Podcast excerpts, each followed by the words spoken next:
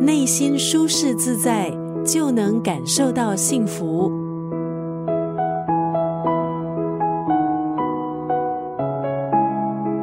今天在九六三作家语录分享的是韩国畅销作家金东义的畅销书《明明过得不好却装没事》当中的一段文字。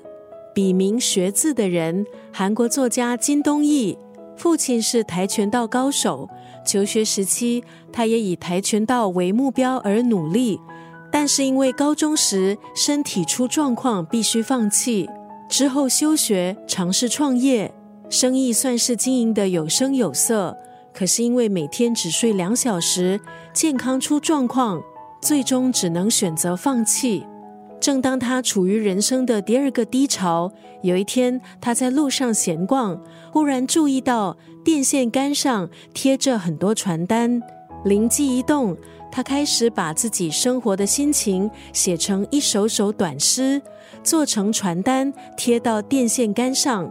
期待同样有共鸣的人可以看到。之后，他也把这一首首诗搭配照片放到社交媒体，获得韩国网友热烈的回响。在收到许多追踪者的询问之后，他到首尔街头进行了一场名为“灯光设计”的活动，连续三十七天，每晚在路边倾听人们说话，并给予每个人一首短诗作作为鼓励。这一场活动也吸引上千位民众参与。这本畅销书明明过得不好，却装没事，是一本很暖心的书。里头短小、浅显易懂的文章，为很多内心空虚的读者带来温暖，还有希望。今天在九六三作家语录就要分享这本书当中的这句话：如果不知道人生的方向在哪里，我希望。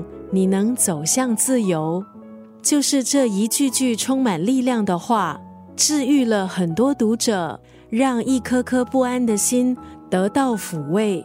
如果不知道人生的方向在哪里，我希望你能走向自由。